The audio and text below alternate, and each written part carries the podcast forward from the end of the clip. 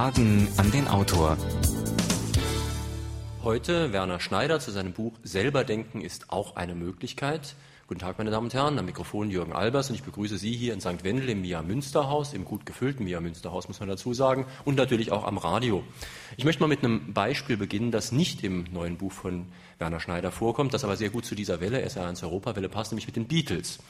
Die Beatles, die haben ja zweifellos Popgeschichte geschrieben, aber inzwischen sind sie doch so eine Art Markenartikel geworden und es erscheinen immer neue CDs mit irgendwelchen Frühwerken, die aus Archiven ausgekramt wurden. Und das macht ziemlich viel Wirbel, aber die Frage ist, ob das wirklich eine Sensation ist oder ob wir da was eingeredet bekommen und die Stücke höchst mittelmäßig sind. Und weitergehend die Frage, sind die hehren Kulturmenschen eigentlich so viel besser als die einfachen Popfans? Lassen Sie sich nicht auch etwas einreden? Wie ist das zum Beispiel mit Malern, die seit vielen, vielen Jahren eine einzige Idee zum 50. Mal reproduzieren und dafür immer wieder gutes Geld bekommen? Oder wie ist das mit Musikfreunden, die spitzen Eintrittspreise bezahlen für irgendwelche Weltstars? Können die wirklich unterscheiden zwischen dem, was diese Weltstars machen und dem, was andere erstklassige Musiker tun? Und wie ist es mit den Kulturjournalisten? Laufen die auch den Marktgesetzen und irgendwelchen Trends nach? Oder entdecken die vielleicht auch mal eigenständig einen Künstler? Unseren heutigen Gesprächspartner kennen Sie, Werner Schneider. Der hatte in dieser Sendung jetzt schon drei Bücher vorgestellt. Das erste war ein Buch über Erich Kästner, dann Abschied vom Karpfen und als letztes in Ottweiler übrigens Das Gefährliche an der Kunst. Und ganz in diesem Sinne können wir heute eigentlich weitermachen mit einem Buch, das ein Gespräch mit der Publizistin Gunnar Wendt wiedergibt. Das heißt, selber denken ist auch eine Möglichkeit, ist im Herder Verlag erschienen und kostet 14,80 Mark. Herr Schneider, ich habe eben schon die Beatles angesprochen. Ich möchte noch ein Thema am Anfang bringen, was ein bisschen von der Kultur erstmal ablenkt, nämlich dem Boxen. Und zwar ist wirklich eine echte Frage, ich weiß es nicht. Aber ich frage mich, ob im Profiboxen nicht auch so Marktgesichtspunkte eine sehr große Rolle spielen. Im Amateurbereich weiß ich, wie man Weltmeister wird. Da wird man Saarlandmeister, dann qualifiziert man sich und irgendwann qualifiziert man sich für den Kampf um die Weltmeisterschaft. Aber im Profiboxen ist es für mich völlig unerklärlich, wer da gegen wen kämpft und warum. Geht es da wirklich um die Qualität oder kann sich vielleicht auch einer mehr vermarkten als der andere? Sie haben es angedeutet, dass der ganze Kulturbereich also von Manipulationen beherrscht wird. Und das ist ein ziemlich funktionierendes System. Man kann aber über den Kulturbereich hinausgehen und man kann das im äh, sozialen Bereich, im politischen Bereich auch nachweisen. Und jetzt finde ich es nicht besonders originell, drauf zu kommen, dass im Sport und hier speziell im Berufssport auch manipuliert wird. Mhm. Warum denn nicht? Warum denn ausgerechnet dort nicht? Warum sollen sich die Berufsboxer besser benehmen als die Politiker? Ich sehe das in keiner Weise, ich sehe das in keiner Weise ein. Nicht? Und auch ihre etwas idealistische Annahme, dass es im Amateurboxen äh, lauter zuginge, kann ich nur hohnlachend zurückweisen. Nein, selbstverständlich ist ein Sport, der sich noch dazu fairerweise Berufssport nennt, der bewegt sich in einem Zwischenreich. In einem Zwischenreich, äh, insofern, als eine sportliche Leistung, ein sportliches Können dazu verwendet wird, Geschäfte zu machen. Möglich, möglich, möglichst für alle, möglichst auch für den Boxer, der sollte intelligent sein, auch entsprechend für die Beteiligung an einem Geschäft für sich sorgen kann. Ist er dumm, wird er geplündert. Und ansonsten verdienen die anderen. Das ist ein gesamtgesellschaftliches Phänomen und insofern ist Boxen kein Thema. Es ist natürlich doch ein Thema, mhm. wir haben ja gerade drüber gesprochen, aber äh, gehen wir vielleicht mal auf die Kunst ein. Wir sitzen ja hier in einer Kunstausstellung, sind umgeben von Kunstwerken, übrigens von dem Saarbrücker Maler Lukas Kramer. Und im Kunstbereich verstehe ich es ehrlich gesagt auch zum Teil nicht. Woher wissen die Kunstexperten so genau, was jetzt wirklich bedeutende Kunst ist und was weniger bedeutend? Warum ist Lukas Kramer jetzt weniger bedeutend als Christo oder als Andy Warhol zum Beispiel? Woher wissen die Leute das so genau? Sie wissen es ja nicht. Sie behaupten ja nur, dass Sie es wissen. Nicht? Das, ist ein, das ist ein vollkommen funktionierendes System, nicht? Weil ich kann ganz klar, wenn mir, mir heute ein, ein ahnungsloser Zeitungsherausgeber eine halbe Seite zur Verfügung stellt äh, und mich verpflichtet, über Kunst eine Meinung zu haben, dann ist es eben in Journalistenkreisen so, dass man diese Meinung hat. Haben Sie schon einmal einen Journalisten getroffen, der gesagt hat, bitte, darüber kann ich nicht referieren, davon verstehe ich nichts? das, das, gibt es doch gar nicht. Ne? Hm. Da, da, werden doch Menschen in Gourmetpaläste geschickt und vergeben Hauben und Sterne, die haben zu Hause nur Kartoffeln mit Quark gegessen bis jetzt in ihrem Leben. Nicht? Die können eine Languste nicht von einer Schnecke unterscheiden. Nicht?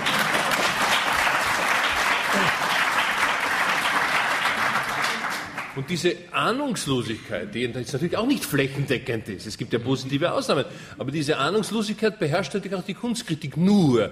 Der, der Unterschied ist der, und das kommt in diesem Büchlein ja gelegentlich vor an manchen Stellen, dass natürlich, äh, wenn halt eine Hausfrau eine, oder, oder auch ein Hausmann, ja, der also weiß, dass man also mit einem Fleisch, äh, wenn, wenn das Rezept so und so heißt, so und so umgeht, ja, und der geht in einem Restaurant, liest jetzt diesen Rezeptnamen, bekommt etwas anderes, dann weiß er, das ist falsch. Denn auf dem Gebiet der Nahrungsaufnahme ist er emanzipiert.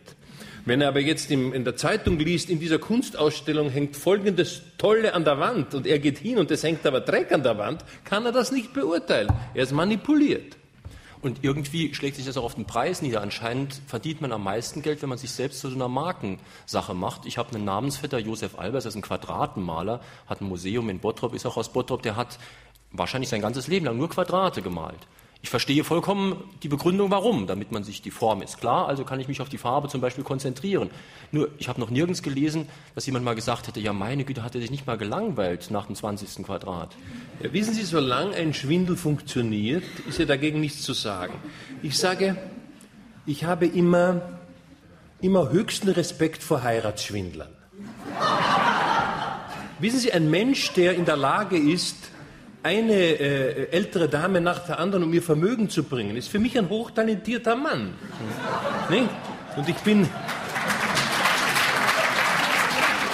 nur, nur sollte man nicht unbedingt seitenweise sagen, die Künstler unserer Zeit, die wahren Künstler unserer Zeit, sind eigentlich die, äh, die Heiratsschwindler. Nicht?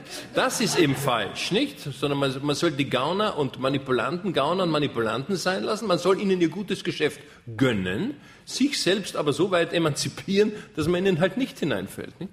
Ja, also der springende Punkt sind die Konsumenten. Also wenn jemand mit Erfolg betrügt, dann ist das zumindest aus seiner Sicht vollkommen in Ordnung. Sie haben vorhin das Essen schon angesprochen. In Ihrem Buch ist ja auch ein Thema der Wein. Ich bin selbst kein Weinkenner, aber ich weiß nicht, wer hier im Saal in der Lage wäre, wirklich mit Sicherheit zu sagen, dieser Wein ist 300 Mark wert und dieser 500. Und das Beispiel und, haben Sie auch angesprochen. Und dieser 1500, ja. Es ist einfach äh, so, es gibt ein Expertentum, das im Grunde nicht funktionieren kann für den normalen Menschen.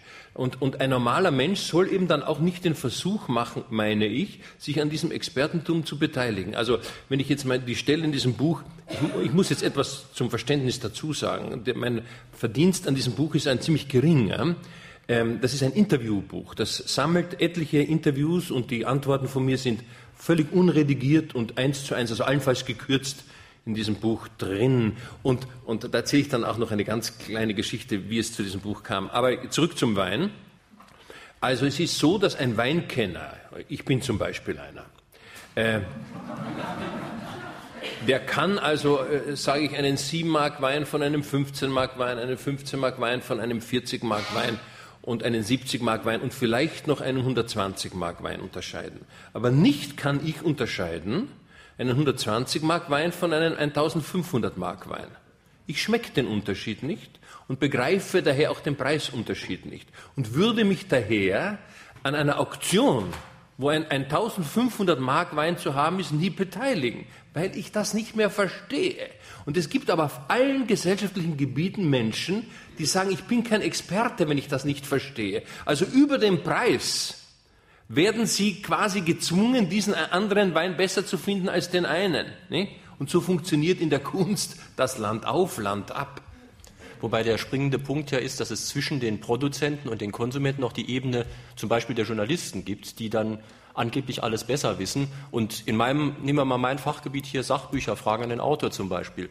Wir leisten uns es ja wirklich noch ziemlich viel Zeit und Geld zu investieren, um Verlagsprospekte durchzugucken und zu sehen, was gibt es da für Bücher. Und dadurch haben auch manchmal Autoren eine Chance, die nicht wie Werner Schneider schon einen Namen haben, denn die haben überall eine Chance. Sondern wir hatten vor ein paar Wochen ein Buch aus einem ganz kleinen Verlag, Die Werkstatt, von einem Christoph Bausenbein zum Thema Fußball. Ein ganz kluges, tolles Buch über Fußball. Der arme Mann hätte niemals eine Chance, irgendwo, wo kein Geld für sowas ausgegeben wird, denn die lassen sich ihr Angebot von den Verlagen direkt diktieren. Das heißt, diese Zwischeninstanz, der Journalismus muss auch da sein oder die anderen Vermittler. Ne? Aber weil Sie gesagt haben, der Schneider hat einen Namen. Natürlich hat der Schneider einen Namen, weil man von dem Schneider weiß, dass er dieses oder jenes in seinem Leben schon gemacht hat. Er hat Kabarett gespielt und jetzt hat er in den letzten Jahren noch diese äh, äh sehr problematische Popularität über die Boxkommentare. Aber sein ganzes Leben lang war dieser äh, von Ihnen erwähnte Werner Schneider Schriftsteller. Mit folgendem Ergebnis. Die Frau äh, Gunnar Wendt hat für eine Münchner äh, private Rundfunkstation Jazz Valley München, kann man ja sagen, ist ja, wird ja demnächst eingestellt, glaube ich.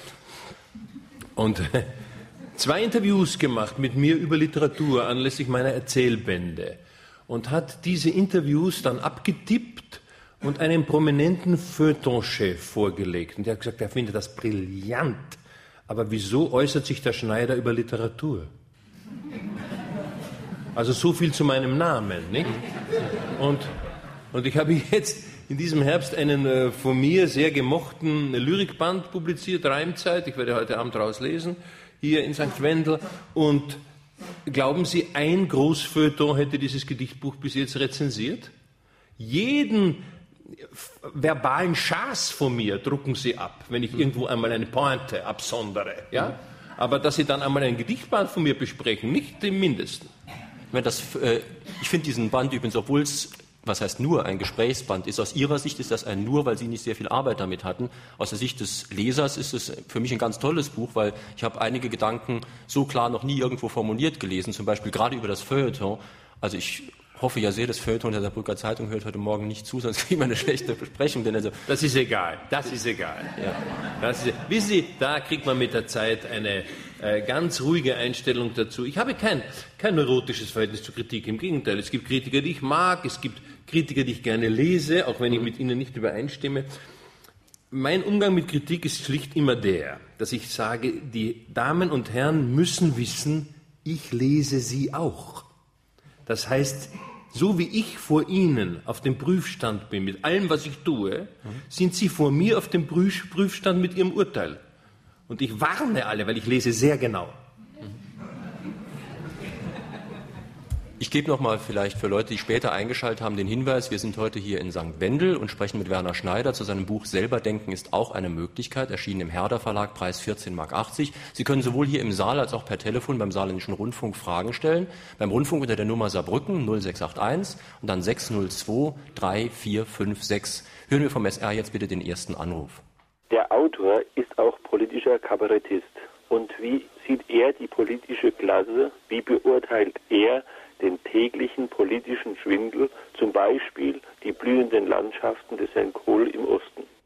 Ja, er hat schon beurteilt, wenn ich das direkt beantworten darf. Ich habe mich mit meinen, in meinen letzten beiden Programmen sehr ausgiebig äh, damit befasst, auch mit diesem Verhältnis West-Ost. Ich war auch mit meinem Programm Abschiedsabend, leider nicht im Saarland, es hat sich diesmal nicht ergeben, zuletzt in Leipzig, in Dresden, in Weimar, ich habe in den neuen Bundesländern ähm, dieses Programm gespielt, jetzt ist es abgespielt und ich habe dieses Thema sehr ausführlich behandelt. Ich muss also den Anrufer bitten, mir zu ersparen, ihm jetzt Passagen aus meinem letzten Programm zu wiederholen, aber was, diese, was diesen Umgang, äh, ich, ich, vielleicht weiß ich schon so nett, wann anzurufen, versuche mich an eine Pointe zu erinnern.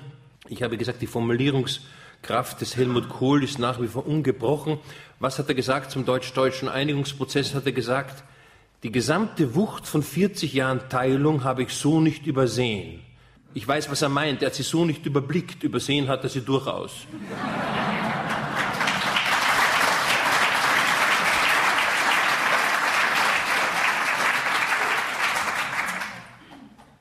Ja, schönen guten Morgen. Reinhold Paulus sind meine Namen. Jürgen Albers äh, sagt in der Einleitung, äh, er begrüße die Hörer draußen am Radio. Ich begrüße noch von, hier, von dieser Stelle aus die Leute von der SR Sendertechnik, ohne die wir draußen überhaupt nicht zu hören wären.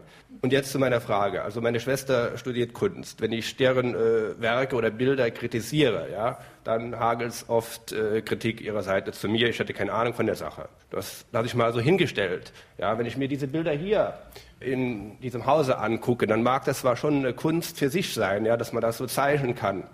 Aber es ist doch relativ monoton und sieht nicht schön aus, für meinen persönlichen Geschmack. Einspruch. Okay, aber meine Frage an Sie, Herr Schneider. Wer entscheidet dann überhaupt, was Kunst ist? Wenn jemand einen Meisterbrief ablegt, dann gibt es ein Gremium, der entscheidet, hat er bestanden oder hat er nicht bestanden. Demnach darf er sich, mit Ausnahme eines Hausmeisters, darf er sich dann Meister nennen. Aber wer entscheidet, wer ist ein Künstler und wer ist ein Lügner in dieser Frage? Ja, das kann äh, eben Gott sei Dank kein Mensch entscheiden und schon gar nicht unter den Zeitgenossen. Daher meine ich, man soll sich mit den Ranglisten zu Lebzeiten sehr zurückhalten. Man soll nicht sagen, der Lyriker ist im Moment auf Nummer zwei und der ist auf Nummer sieben. Oder der Maler ist der drittbeste und jener ist elfter und der steigt jetzt in die zweite Division ab. Die Germanisten und diese Kunstmenschen äh, haben so eine Tendenz des Ranglistenaufstellens. Ich plädiere dafür, dass der Kunstsinnige, das muss er natürlich von sich verlangen, Kunstsinnige und kunstfreundliche Mensch sich selbst, vor sich selbst ein Urteil hat und für sich selbst ein Urteil hat und wirklich so emanzipiert ist, dass er die Bilder an die Wand hängt, zu denen er steht. Und was dann wirklich jetzt unter Anführungszeichen Kunst ist, das entscheiden die Jahrhunderte. Das entscheiden die Jahrhunderte. Und wir wissen, wie sehr sich selbst Jahrhunderte irren, wenn jetzt plötzlich Maler, die man vor zwei, drei Jahrhunderten als Kitsch und als überladen abgetan hat, plötzlich wiederkommen in ihrer Bedeutung. Und wie sich diese Zyklen, ich möchte sagen Moden, wie sich die immer wieder ablösen. Ähm, ich, ich plädiere für den Skeptizismus, zum Beispiel in, in der Generation zu sagen, so kann man heute nicht mehr malen, so kann man heute nicht mehr schreiben, so kann man heute nicht mehr komponieren. Das kann einem in 50 Jahren leid tun, dieser Satz. Also man soll mit dem, was man kann und wie man nur kann und was man nicht mehr kann, damit soll man sehr vorsichtig sein. Sehr vorsichtig. Schöne Überleitung zu Ihrem Buch Reimzeit, das Sie eben schon mal angesprochen haben. Da würden auch viele Leute sagen, man kann doch heute nicht mehr Verse mit Endreim formulieren. Wie verteidigen Sie Ihren Endreim? mit der Schadenfreude, dass man eben kann. Denn das, das Wunderbare, natürlich können es die meisten nicht, weil man, um etwas zu können, muss man es ja können. Aber aber ich ähm, kann es mir erlauben, wissen Sie, ich, ich war immer ein bisschen ähm, nicht, nicht notorisch, ich war kein notorischer gegen den Stromschwimmer, aber es hat sich so ergeben. Es liegt so ein bisschen in meinem Naturell. Und, und natürlich war ich, habe ich mit ähm, 16, 17, wie jeder literarisch pubertierende, Lyrik geschrieben und dann habe ich mir später natürlich sagen lassen, man kann heute nicht mehr so schreiben wie die Bänkel-Lyriker, man kann nicht so schreiben wie Ringeln als wie, wie, wie Klabund, wie Kästner und, und, und, und wie sie alle heißen.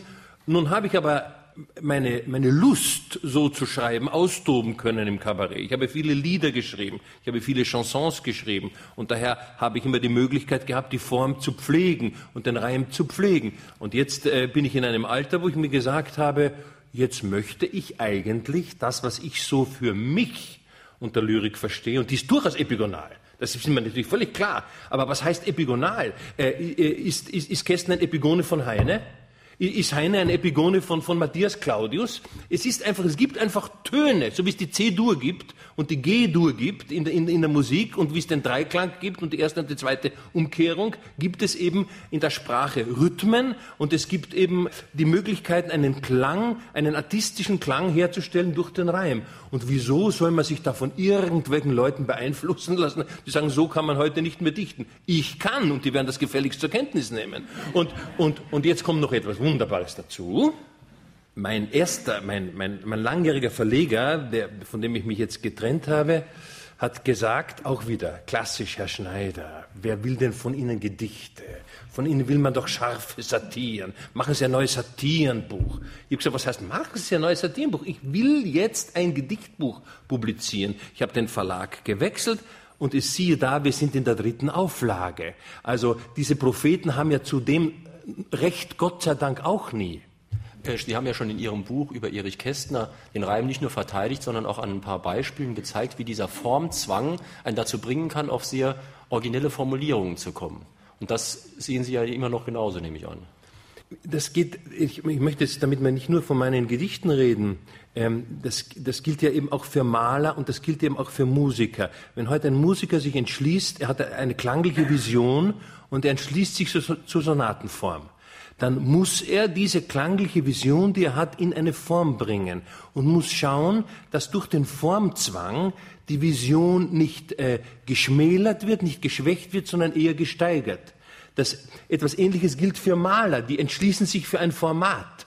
Sie entschließen sich im Rahmen des Formates ein, ein optisches Signal äh, zu setzen. Aber, aber, aber das Format und selbst das Material, äh, die gewählte Farbe, die gewählte Technik, zwingt sie, ihre Vision mit einer Technik, mit einem Format, mit einem Material auseinanderzusetzen. Und genauso ist es mit dem Gedicht. Ich, ich habe eine Stimmung, ich habe einen, einen Eindruck. Das kann ich jetzt natürlich in so rhythmisierter Prosa hinschreiben.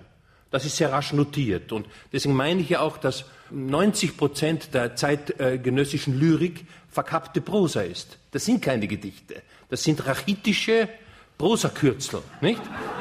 Es ist im Grunde, es ist eine Stotterliteratur, nicht? Eine gestotterte Literatur. Und, und natürlich müssen Sie jetzt, äh, um den Gedanken zu Ende zu sagen, vor sich selbst Charakter haben.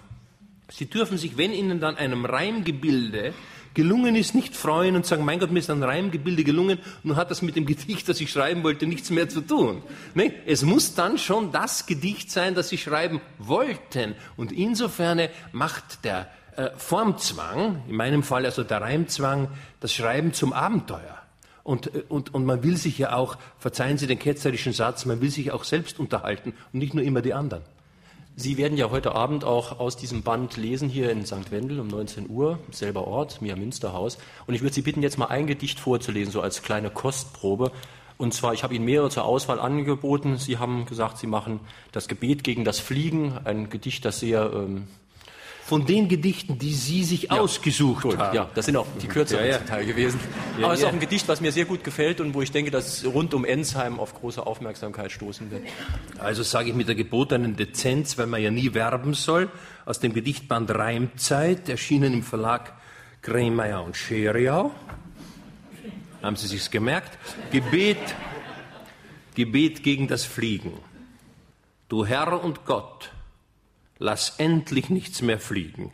Nicht wegen Streiks und Pannen, einfach so. Es sind die Dinger nicht mehr hochzukriegen. Du änderst die Physik. Ich wär so froh. Der Himmel ist für dieses Volk zu schade. Mach über Nacht die Schwerkraft viel zu schwer und weiß der Männerwelt die Wanderpfade, wie blau der Himmel plötzlich wieder wär. Verfrachte dieses Pack in Pferdewagen, durchrüttle ihnen Hirn und auch den Steiß. Vielleicht wär dann die Welt noch zu ertragen. Lass nichts mehr fliegen, Herr, dir Lob und Preis.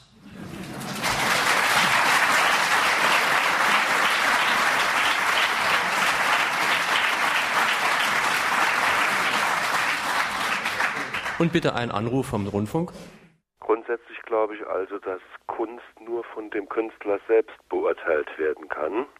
Und was ich letztendlich auch wirklich beschämend finde, zum Beispiel in der Malerei, dass Bilder also wirklich nach Quadratmetern verkauft werden. Je größer die Bilder, desto teurer sind sie. Hat über die Qualität des Kunstwerkes, über das Bild überhaupt nichts auszusagen. War das eine Frage? Das war eher eine Feststellung. Nicht? Aber, aber jetzt kenne ich zum Beispiel Maler, bin mit Malern befreundet. Wie sollen die jetzt eigentlich ihren Preis festsetzen? Ähm, also ich kenne einen Wiener Maler, der sagt, ich koste pro 10 Quadratzentimeter so und so viel. Das ist ja nichts anderes, als dass man sozusagen sich einen Wert zumisst und dann sagt, dieses große Format kostet eben entsprechend mehr als das mittlere Format. Ähm, aber das ist jetzt das, was Sie ohnehin angedeutet haben, der Künstler bestimmt seinen Wert. Was in den äh, Galerien und im Kunsthandel international äh, passiert, was es hier sozusagen an Kartell und Preisbindung gibt, das ist natürlich eine sehr verdächtige Geschichte. In diesem Interviewbuch äh, selber denke ist auch eine Möglichkeit, beschreibe ich das anhand oder beantworte ich die Frage, sagen wir so, äh, anhand dieser drei Tenöre die da jetzt äh, also um die Welt äh, fahren und überall schon zwei Jahre voraus ausverkauft sind für ein äh, künstlerisch höchst bedenkliches Konzert, nicht? Weil die ja äh, wirklich große Opernarien dazu benutzen, Zirkus zu machen und und zum Teil natürlich der José Carreras hat einmal als junger Mann wunderbar gesungen. Jetzt hat die Stimme aufgrund seiner Krankheit überhaupt keinen Schmelz mehr. Er quält sich. Es, er, es ist, die Stimme ist flach. Er plärrt eigentlich. Er plärrt. Wenn es übers Mezzavoce hinausgeht, plärrt er. Der Pavarotti quiekt. Es ist wirklich, das ist wirklich eine der unsäglichen, was war natürlich vom Timbre her immer keine sehr schöne Stimme, nur sehr meisterlich geführt. Der einzige, also Domingo, der noch im Herr seiner Mittel ist, Aber, aber jeder Opernfachmann wird Ihnen bestätigen, dass es auf der Welt 25 Tenöre gibt, die in diesem Level singen. Aber es ist der, der Kunsthandel, in dem Fall der Singkunsthandel, der Tenorkunsthandel, der verfügt, das sind die drei Besten. Und dadurch es, kommt es zu einer synthetischen Preisbindung. Nicht? Und ein Opernhaus, das sozusagen die, die Herren nicht einmal im Jahr hat, gilt dann als Provinz. Wahr ist das Gegenteil. Provinz ist, wenn man glaubt, man muss sie haben. Nicht? Und wirklich nichts von Musik verstehen die Leute, die zwei Jahre vorher für diese drei Tenöre eine Karte kaufen, weil in zwei Jahren bringt der Carreras überhaupt keinen Ton mehr heraus. Geschweige denn, wahrscheinlich wird er gar nicht mehr singen. Sie sprechen ja deswegen auch irgendwo in dem Buch von einem vertrottelten Internationalismus, der letztlich ins Kartell führt. Ja, sicherlich. Das ist, es, ist ja, es ist ja ganz klar, nicht? Wenn ich heute sage, und das ist ja so ein, ein Zusammenspiel zwischen den äh, Musikfeuilletons etwa und den Opernagenten nicht? Wenn und, und den Plattenfirmen der Oper. Wenn ich heute sage, in einer Zeitung, wo, ich das Monopol habe, in einer, ich weiß nicht, wie es in Saarbrücken ist, aber vielleicht, vielleicht schreibe Vielleicht schreibt der Musikkritiker in Saarbrücken, ich weiß es jetzt nicht, ich habe keine Ahnung, vielleicht ist dort die große Ausnahme, äh, schreibt er, wir, wir sind in der Oper Provinz, weil der nicht singt und der nicht singt und man hat doch die Frau Cabalet noch nie auf die Bühne geschoben, nicht, weil gehen kann sie ja nicht und, äh, und, und, und dergleichen mehr, nicht? Also, und das stimmt eben nicht. Provinz ist, wenn man glaubt, man muss die gesehen haben. Das ist eben eine Sache der Nicht-Emanzipation.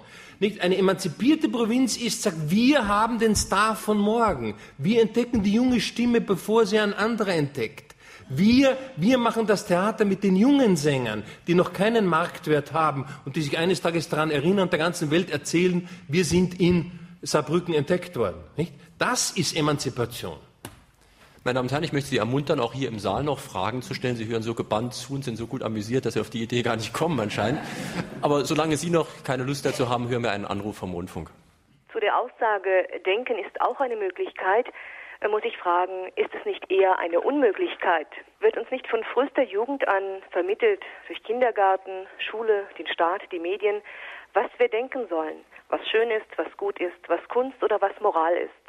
Ach, ich weiß, ich meine, man soll es nicht so pessimistisch sehen. Ich glaube, wir alle haben Leute getroffen, äh, Erzieher, Lehrer und womöglich auch Partner im künstlerischen Beruf, die einen durchaus ermutigt haben, äh, den eigenen Weg zu gehen. Natürlich gibt es Leute, die, die sich wohler fühlen, wenn sie in den vorgestanzten Kategorien belehren und wenn sie, wenn sie also vor Schüler hintreten etwa und sagen, das ist also das Tolle in der zeitgenössischen Kunst und das ist das Schlechte, die, die, die sind natürlich auch da. Aber ich meine, man kann ja auch dem jungen Menschen also nicht ganz, äh, man kann es dem jungen Menschen nicht ganz ersparen, sich selbst zu mobilisieren und diesen Pädagogen gegebenenfalls eine eigene Meinung entgegenzuhalten.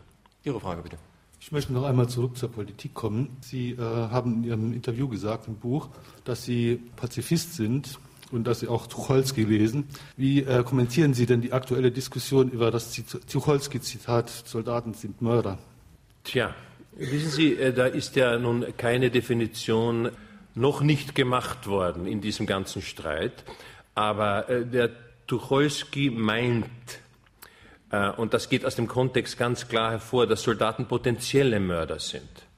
Und dem ist nicht zu widersprechen. Soldaten sind potenzielle Mörder und wenn die äh, falsch geführt sind, wenn sie missbraucht werden, wenn sie äh, vor politische Entscheidungen gespannt werden, äh, vor den Karren gespannt werden, politische Entscheidungen, wo man, wo man wirklich kriegerische Auseinandersetzungen für Lösung politischer Probleme hält, dann werden Soldaten als Mörder missbraucht. Aber äh, insofern sind ja auch alle Autofahrer, die Geschwindigkeiten überschreiten, potenzielle Mörder. Nicht?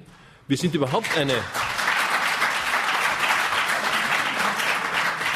Es sind alle Menschen, die Lebensmittelgesetze verletzen, sind Mörder.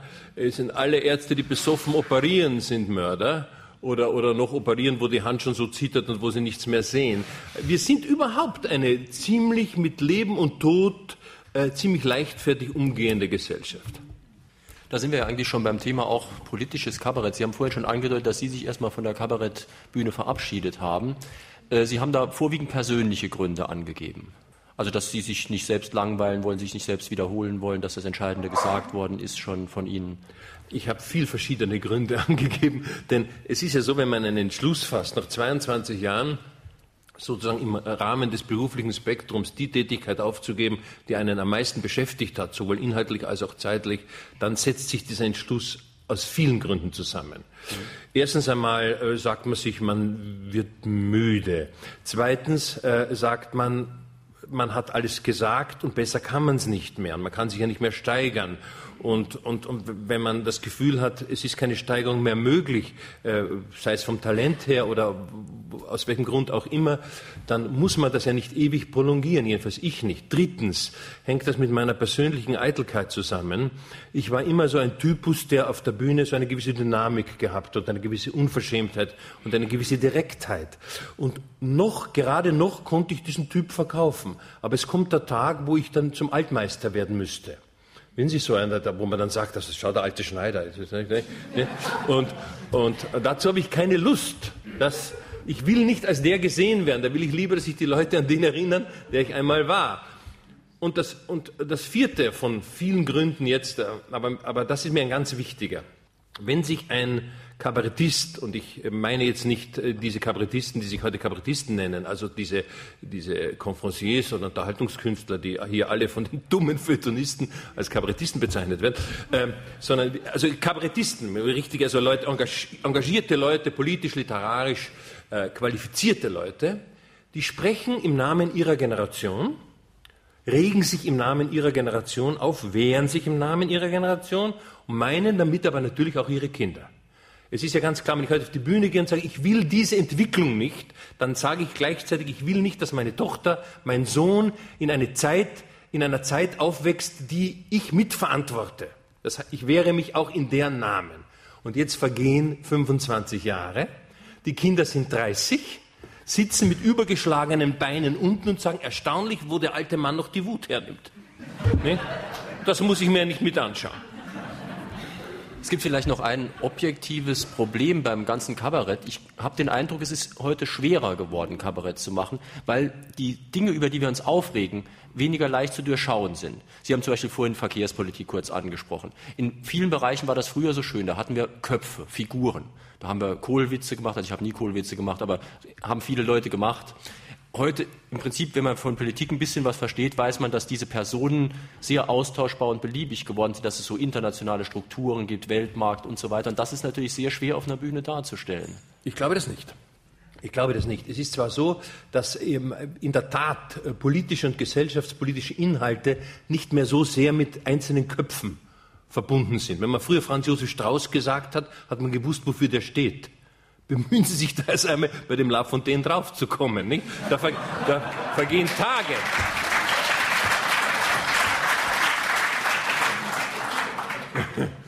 Und Wochen. Nein. Was?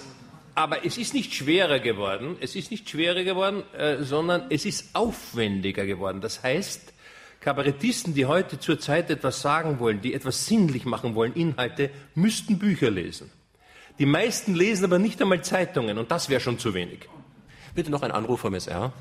Äh, ich möchte den Herrn Schneider fragen, was er von der Formulier- und Fabulierkunst des Herrn Reich-Ranitzky hält.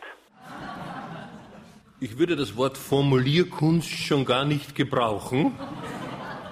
Es ist ein, ein, ein, ein, ein, äh, naja, ein ständig überaufgeregter, eitler, sich selbst so immer in eine Arsch, geistig in eine Arschbacke zwickender Wicht, der Mitglied, Mitglied einer Clownstruppe, die ich, äh, die eine größere ähm, Einschaltequote hat. Also, wenn Sie mich schon so fragen, äh, äh, möchte ich sagen, also äh, aus meinem letzten Programm, das literarische Quartett, das ist doch diese Sendung mit der einen Dame von den Golden Girls dem älteren Herrn aus der Adams Family und dem etwas jüngeren aus der Muppet Show. Das ist das literarische Quartett.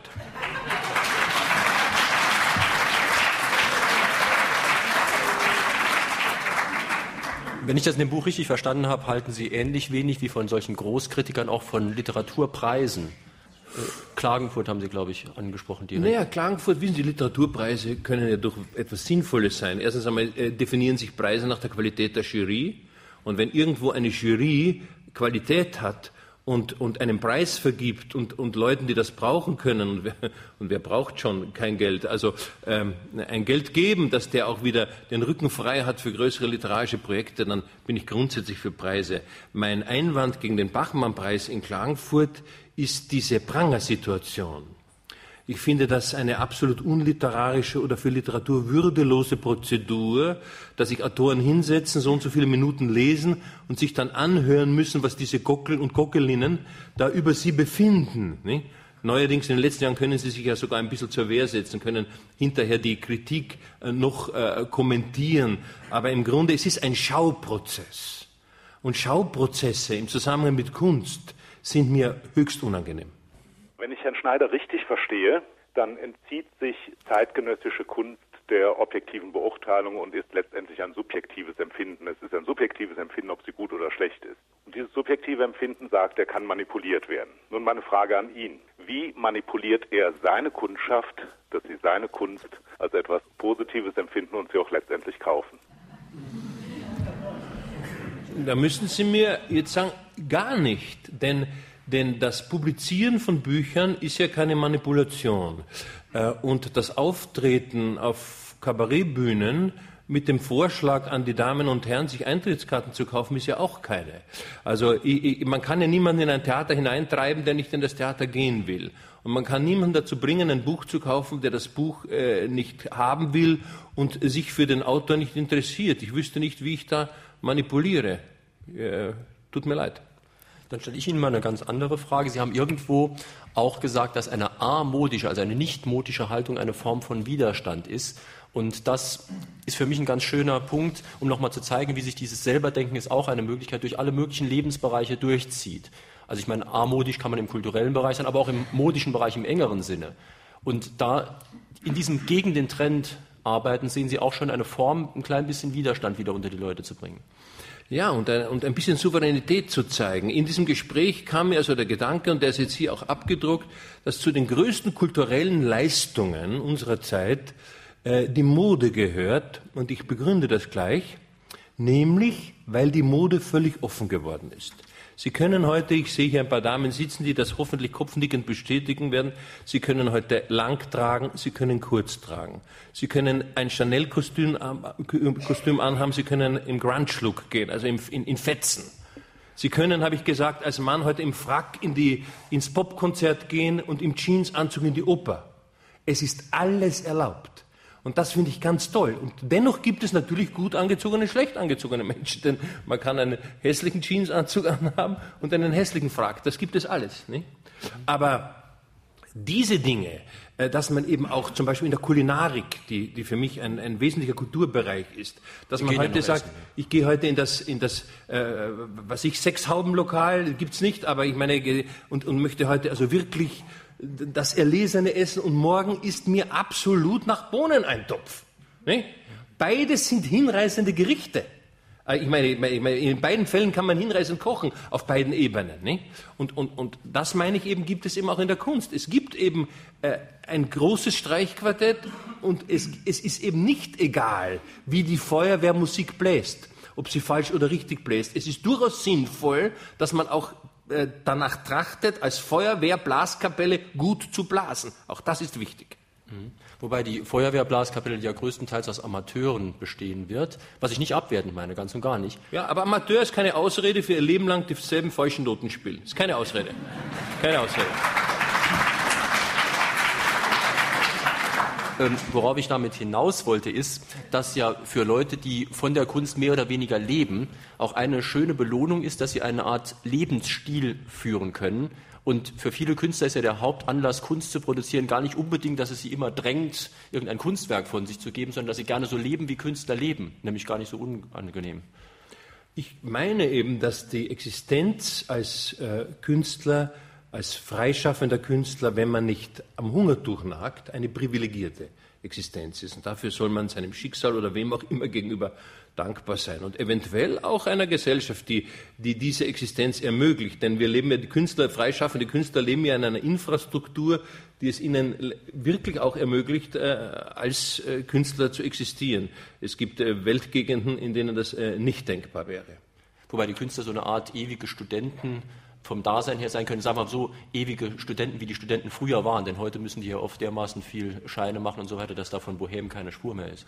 Ja, wissen Sie, es ist ähm, für uns alle sehr wichtig, in der Kunst auch zu unterscheiden, was ist ein Suchender und was ist einer, der sich auf Kosten der Gesellschaft die Zeit vertreibt. Also ähm, es gibt sehr viele Leute, die sich auf Kosten der Gesellschaft die Zeit vertreiben. Das sind zum Beispiel also eine Anzahl der heute berühmten Regisseure im Schauspiel. In, in einer Wochenzeitung sagt heute eine Berliner Schauspielerin zu, einer, zu der Theaterkrise, es wäre alles viel billiger, wenn wir den Regisseuren nicht monatelang müssten für ihre selbsttherapeutischen Sitzungen zur Verfügung stehen. Nicht? Äh, und, und manche dieser Regieprozesse, dieser Inszenierungsprozesse, die fünf Monate dauern und man geht dann in die Vorstellung und sagt, bitte, was hat der Mann fünf Monate geprobt? Das ist in dreieinhalb Wochen herstellbar, was der da gemacht hat. Er hat eben nicht fünf Monate geprobt, sondern hat, er hat öffentliches Geld veruntreut. Er hat öffentliches Geld veruntreut. Das kann er aber nur in dieser unglaublich partnerschaftlichen Beziehung mit jenen Schauspielkritikern, die einer Inszenierung, die in dreieinhalb Wochen entsteht, misstrauen und sagen, wenn der nicht fünf Monate gebraucht hat, kann es nicht sein. Nicht? Also hier gehen sozusagen die, die, die Armen im Geiste, die, die leicht gestörten und die, die jeden Tag also in die, in die Kantine gehen wollen oder ins Theaterlokal, um zu hören, was da los ist, so eine Interessengemeinschaft ein, nicht? Mhm. Eine Interessengemeinschaft auf Kosten der Kulturbudgets. Und da muss man hineinfahren mit aller Entschiedenheit.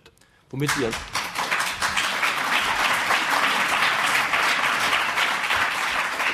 Womit Sie wahrscheinlich natürlich nicht sagen wollen, dass das so weit gehen soll, dass der den Plan ganz genau fertig hat und die sind dann nur noch ausführende Organe, denn eine Inszenierung entsteht natürlich auch im Ausprobieren irgendwo. Das haben ja auch große Regisseure schon gemacht. Ja, aber große Kunst, meine ich, hat immer, geht immer von einer Vision aus. Und ein Schauspielregisseur wird, wenn er ein Theaterstück gelesen hat, eine Vorstellung davon haben, wie dieses Stück jetzt auf der Bühne aussehen soll. Und dann wird er aber mit der Realität konfrontiert werden, mit dem Theaterraum, mit den Schauspielern, wird sehen, dass manches von seinen Vorstellungen nicht funktioniert. Er wird also, wenn er ein Künstler ist, in der Lage sein, sich zu ändern, sich anzupassen. Er wird also sozusagen falsifizieren, was er sich vorgestellt hat. Aber es gibt, und ich kenne sehr viele Schauspielerinnen und Schauspieler sehr gut an ersten Häusern, die mir Folgendes erzählen. Da gibt es eine erste Probe. Der Regisseur ist ahnungslos, sagt, macht mal Kinder schaut sich 14 Tage die Sache an und beginnt dann langsam eine Idee zu entwickeln und die dann noch zweimal zu verwerfen. Das ist Missbrauch. Das ist Missbrauch, denn die Abenteuer und auch die künstlerischen Abenteuer entstehen primär im Kopf bei der Arbeit. Das kann man machen, wenn man, wenn man eben zu Hause ist und einen Roman schreibt dann kann man das machen. Aber nicht, nicht wenn man eine so derartige Sozi Sozialisation beschäftigt wie ein Theater mit dieser Infrastruktur, mit dem Apparat. Dann ist das absolute äh, Veruntreuung. Ich wiederhole, Veruntreuung. Ihre Frage bitte. Herr Schneider, Sie haben jetzt äh, sehr viel über Leistungen der Kunst gesprochen. Ich wollte jetzt eine Frage zum Wert der Kunst stellen, und zwar an den Geschäftsmann. Wie kalkulieren Sie Ihr Honorar? Das heißt also, wie ermitteln Sie den Wert Ihrer eigenen Person am, im Kabarett oder hier in dieser Vorstellung? Also was ich jetzt hier an Honorar bekomme, weiß ich nicht. Das äh, hat der Verlag mit dem Saarländischen Rundfunk ausgemacht und ich werde es auch nie erfahren, weil ich Bankpost nicht öffne. Äh, ich würde Bankpost, ich würde Bankpost dann zu öffnen beginnen und damit komme ich jetzt gleich zu einer seriösen Antwort. Ich würde Bankpost zu öffnen beginnen, wenn ich äh, eine Reise machen äh, würde wollen und meine Frau sagt, das kannst du dir nicht leisten, da würde ich dann, sagen wir, stutzig werden. Oder wenn ich zum wenn ich, äh, Hemdenmacher gehen äh, wollte und mir ein paar Hemden machen und meine Frau sagt, Maßhemden können wir es nicht leisten, da würde ich dann stutzig werden. Ähm, meine Preise haben sich, wir haben uns den freien Markt nicht ausgesucht. Die, selbstverständlich äh, bewegt sich die Kunst, die freie Kunst auch im freien Markt. Und da, da äh, setzt man sozusagen seine Preise insofern fest, dass man sagt, meine Eintrittskarte kostet so und so viel. Also meine Eintrittskarte ins Kabarett hat immer gekostet, sozusagen, was die ersten Kollegen gekostet haben, keine Mark mehr und keine Mark weniger. Und der Verdienst ergibt sich dann äh, aus der Zahl der Leute, die gewillt sind, das zu bezahlen und dann erscheinen. Nicht? Also so ist das ganz einfach. Nicht? Und, und äh, ich habe immer gesagt, dass im Umgang mit Fernsehanstalten, also wenn es um Honorare ging, habe ich gesagt, was zahlen Sie? Und dann habe ich ein bisschen gehandelt. Also ich, es, ist immer ein, es ist immer ein freies Spiel der Kräfte. Nicht? Noch ein Anruf vom SR, bitte. Seit etwa einem Jahr können die Bürger und Besucher von Saloy eine Plastik von Hayek sich ansehen.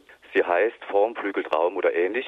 Gleichzeitig ist eine Ausstellung, wo man die Werke von Hayek sehen kann, die vergangenen Werke, und man kann unschwer erkennen, dass da etwa so gearbeitet wird, nach der Methode, hast du ein Werk gemacht, könnten es auch tausend sein. Ist es da nicht etwas seltsam, dass sich das Saloy für Pflege des Kunststandortes Saarlouis 350.000 Mark öffentliche Gelder ausgibt. Kann ich nicht beurteilen als, als Gast hier, weil ich das Gesamtkulturbudget nicht kenne und auch das entsprechende Objekt nicht, das Sie da ansprechen. Ich glaube, man, man muss sich natürlich vor einem hüten, damit, wenn ich das jetzt richtig durchgehört habe, dass man Künstlern vorwirft, sich selbst zu zitieren. Denn äh, in der ganzen Kunstgeschichte haben Sie Motive bei Malern, die der, wo immer wieder der Maler dieses eine Motiv angeht, was damit zu tun hat, dass er eben immer äh, noch unzufrieden ist mit dem letzten Ergebnis, dass er immer noch um eine Form ringt und äh, dass sich ein, ein, ein, ein, Künstler sozusagen zitiert in Variationen, äh, das wird einem von einer gewissen Vorstellung besessenen Mann oder einer besessenen Frau nicht äh, vorzuwerfen sein. Das glaube ich nicht. Heute haben wie immer drei Fragesteller hier aus dem Saal ein Buch von Werner Schneider. Selber denken ist auch eine Möglichkeit gewonnen. Und Gunnar Wendt, der mich interviewt hat. Gunnar Wendt und Werner Schneider. Ja, ja jedenfalls das Buch haben Sie bekommen aus dem ja. Herder Verlag, Preis 14,80 Mark, damit die Schleichwerbung auch nicht fehlt. Ich hoffe, ich kann die Namen lesen. Reinhold Paulus weiß ich auswendig aus Rimlingen, Werner Strauß aus Marpingen und Harald Mannbach aus Schönberg-Kübelberg. Und bitte noch ein Anruf vom SR. Eine Frage an Herrn Schneider, der eben sagte, Publizieren ist keine Manipulation. Als was betrachtet er Publizieren? Als Broterwerb, als Dienstleistung oder als eine Form des Exhibitionismus? Publizieren? Publizieren ist der Versuch des Dialoges mit vielen. Also wir leben alle, wir, wir, wir denkenden Menschen leben davon, dass wir miteinander reden. Das kann also jetzt unter vier Augen sein, das kann im kleinen Kreis sein, äh, das kann vor Publikum sein. Also der, der Professor im Hörsaal etwa ähm, unterhält sich auch mit einem Publikum. Und, und wenn man in, der Lage ist oder in der, sich in der Lage wähnt, gesteigert, also künstlerisch artikulieren zu können, dann wendet man sich an ein großes Publikum und daraus entstehen die künstlerischen Darbietungen und zum Beispiel auch Bücher. Ich möchte den Themenkreis vom Kunst noch mal ein bisschen wegführen. Wir haben ja auch nicht mit Kunst direkt angefangen, sondern ich habe etwas vergeblich versucht, auf Boxen zu leiten. Aber der Mechanismus, über den wir heute hier sprechen, ist ja einer, der sich wirklich durch unsere ganze Gesellschaft hindurchzieht. Das hat Herr Schneider ja auch schon am Anfang gesagt.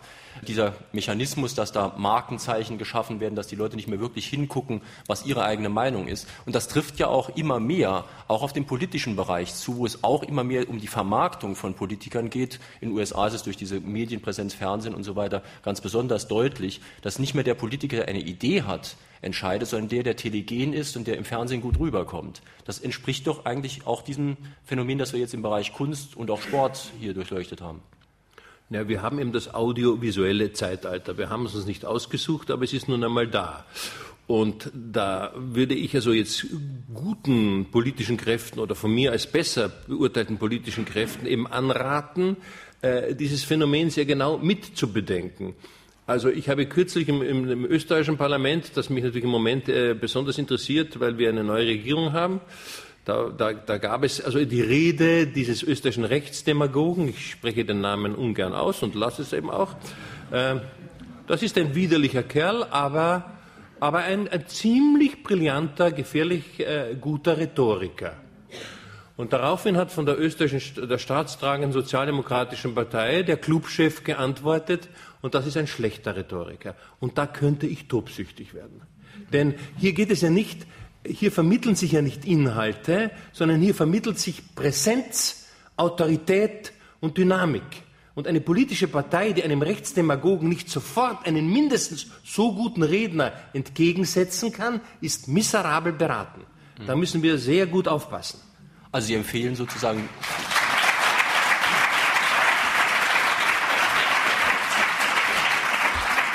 Also Sie sagen auch hier, dass man nicht dem Demagogen vorwerfen kann, dass er ein guter Rhetoriker ist, sondern dass man umgekehrt den Leuten, die kluge Gedanken haben, sagen muss, drückt ihr euch gefälligst auch vernünftig aus. So ist es. Ihre Frage bitte. Ja, ich würde noch mal gerne zur Kunst zurückkommen, und zwar zur Kunst im öffentlichen Raum. Hier in St. Wendel vor mir im Münsterhaus, wo wir, wir im Moment sind, ist vor einigen Jahren eine Stahlskulptur aufgestellt worden, die mir persönlich sehr gut gefallen hat. Und nach verschiedenen Proteste hin ist sie dann den Park verbannt worden wo sie eigentlich nur die Hunde erfreut, die ihr Bein daran heben. Und ich hätte jetzt die Frage, ob sich im öffentlichen Raum eigentlich nur der kleinste gemeinsame Nenner durchsetzen kann, die Beliebigkeit, die keinen Anstoß mehr erregt.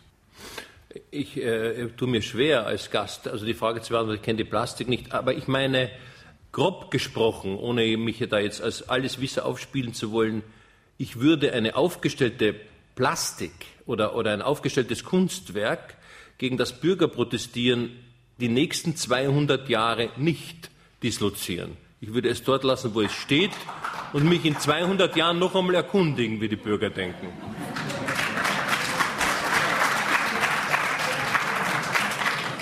Das heißt, Sie reden hier auch keinem Populismus das Wort, denn das könnte man auch manchmal ein bisschen so missverstehen, wenn man sagt, äh, man soll den großkopferten Künstlern, Kunstkritikern nicht unbedingt immer sofort glauben. Aber das Gegenteil wäre natürlich, dass man jetzt immer die Volkes Stimme sofort glaubt. Nein, es sind ja keine Idioten. Wissen Sie, zunächst einmal gibt es einen Künstler, der etwas gemacht hat. Dann muss ja irgendjemand dem Künstler den Auftrag erteilt haben. Beziehungsweise es haben sich etliche Leute den Künstler ausgesucht, dem sie den Auftrag erteilen. Ich kann doch nicht a priori annehmen, dass es sich hier ausschließlich um Idioten handelt. Oder um eine Verschwörung. Nicht? Die Chancen sind, die Chancen sind verteilt. Das Ende ist offen. Und wenn heute der demokratische Entscheidungsprozess da ist, sind ja auch gewählte Leute die, die das Kunstwerk, die Leute können nicht mhm. immer sich über die Leute beschweren, die sie gewählt haben. Das geht ja schon überhaupt nicht. nicht? Äh, und die haben also jetzt diese Entscheidung getroffen, das Kunstwerk ist aufgestellt, das hat jetzt gefälligst dort zu bleiben, bis die Jahrhunderte geurteilt haben. Denn sonst gäbe es keinen Eiffelturm, sonst gäbe es nichts. Es gäbe überhaupt, es, die ganze Geschichte unserer Architektur ist eine Geschichte von Architekturskandalen.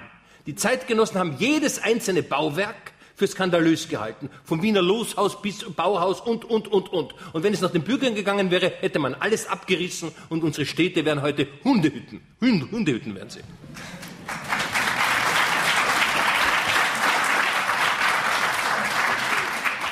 So, jetzt werde ich bei den Kollegen am Sender in Saarbrücken mal Angstschweiß erzeugen, indem ich auf das Buch vom nächsten Sonntag hinweise. Die denkt nämlich dann, ich weiß nicht mehr, wie viel Uhr es ist. Ich weiß es, liebe Kollegen. Und trotzdem möchte ich sagen, dass wir nächsten Sonntag mit Professor Peter Struck zu dem Buch Die Kunst der Erziehung reden. Und ich möchte das zum Anlass nehmen. Über die Kunst der Erziehung haben Sie nämlich sowohl in einem längeren Gedicht in dem Buch Reimzeit. So lang ist es auch wieder nicht. Aber eines der längsten. Gut. Ja haben Sie einiges gesagt und Sie haben auch sich hier in Ihrem Gesprächsbuch, selber denken ist auch eine Möglichkeit dazu geäußert. Wie sehen Sie denn das als Vater mit der Kunst der Erziehung? War das für Sie eine Kunst? Es, ein, es war eine Kunst und äh, unter den vielen Künsten, die mir nicht gelungen sind, ist, äh, bin ich auch da gescheitert. Und äh, es lässt sich im Grunde für mich auf eine sehr einfache Formel bringen. Ein Kind zu erziehen ist ganz leicht, schwer ist nur das Ergebnis zu lieben.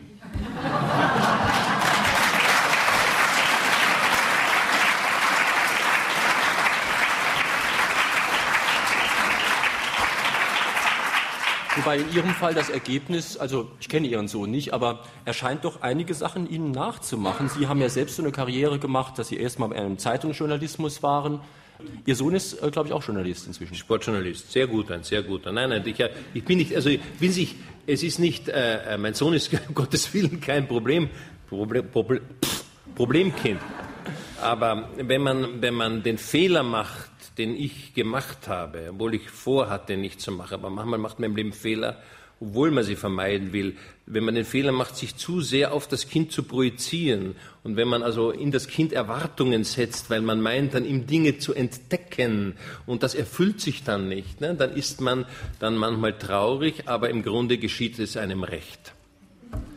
Ja, meine Damen und Herren, Werner Schneider, erstmal zu dem Gesprächbuch Selber denken ist auch eine Möglichkeit. Im Gespräch mit der Publizistin Gunnar Wendt. Dieses Buch ist im Herder Verlag erschienen, kostet 14,80 Mark. Und wenn Sie Werner Schneider noch mehr hören wollen, können Sie heute Abend hier zum selben Ort kommen, Mia Münsterhaus St. Wendel. Um 19 Uhr wird er da eine Lesung machen. Dort liest er dann allerdings aus seinem Gedichtband Reimzeit, den wir in dieser Sendung ja auch schon öfters vorgestellt haben. Ich freue mich, dass Sie hierher gekommen sind. Ich hatte so den Eindruck, Sie haben sich gut amüsiert und hoffe, dass das am Radio auch rübergekommen ist. Dankeschön.